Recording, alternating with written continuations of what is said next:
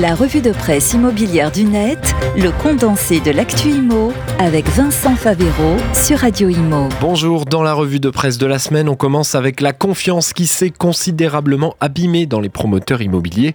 C'est sur la base d'une note de l'INSEE que se présente cet article de nos confrères des échos. La note de confiance des promoteurs immobiliers est la plus basse depuis 1991, année du début de l'indicateur.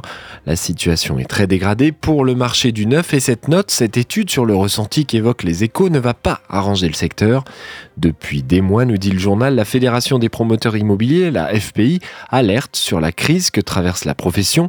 Il y a quelques jours, la FPI annonçait des mises en vente aux particuliers en chute de 44% au troisième trimestre 2023 à 16 000 unités, alors que la moyenne trimestrielle des dernières années était supérieure à 27 000. Si rien ne change en 2023, les ventes aux particuliers seront inférieures à 70 000 unités contre 120 000 en moyenne annuelle. C'est ce qu'a souligné la FPI dans son communiqué. En parallèle de la demande, l'offre continue elle aussi de s'effondrer. Les coûts des matériaux, les prix du foncier et la difficulté à obtenir des projets et des permis sont quelques-uns des grands sujets qui minent le secteur. De quoi mettre vraiment à zéro le moral des promoteurs immobiliers en cette fin d'année 2023. On continue et on en parle maintenant de l'encadrement des loyers dans le Pays Basque avec le Figaro. Le ministre du Logement vient d'annoncer annoncé que 24 communes du Pays Basque ont été autorisées à appliquer le plafonnement des loyers. C'est de plus en plus de villes qui se saisissent de ce dispositif. Euh, déjà, nous avions Paris, Lille, Lyon, Villeurbanne, Montpellier, Bordeaux et les intercommunalités de Seine-Saint-Denis, Pleine Commune et Est Ensemble. Il consiste pour l'instant en une expérimentation au niveau national qui va jusqu'en 2026.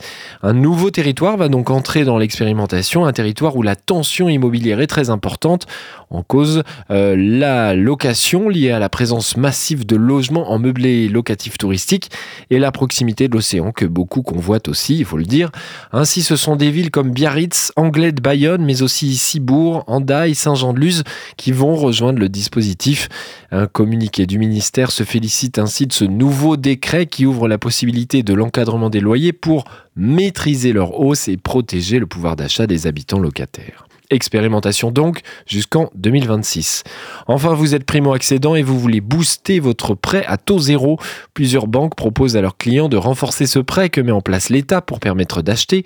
Pour surfer sur la relance du PTZ par le gouvernement, avec dès le 1er janvier 2024 le montant maximal du PTZ qui pourra se porter à 100 000 euros contre 80 000 euros actuellement, sans oublier les plafonds de revenus rehaussés. Certaines banques lancent donc des opérations commerciales fortes, doublement du PTZ pour le Crédit Agricole et LCL, mais aussi le développement des offres pour les prêts bonifiés ou le prêt accession pour les primo-accédants qui travaillent dans le privé. L'article de Capital fait le tour des possibles à ce sujet et c'est à lire cette semaine dans Capital et dans tous les articles que vous retrouvez sur la revue de presse de Radio Imo sur le site et l'appli.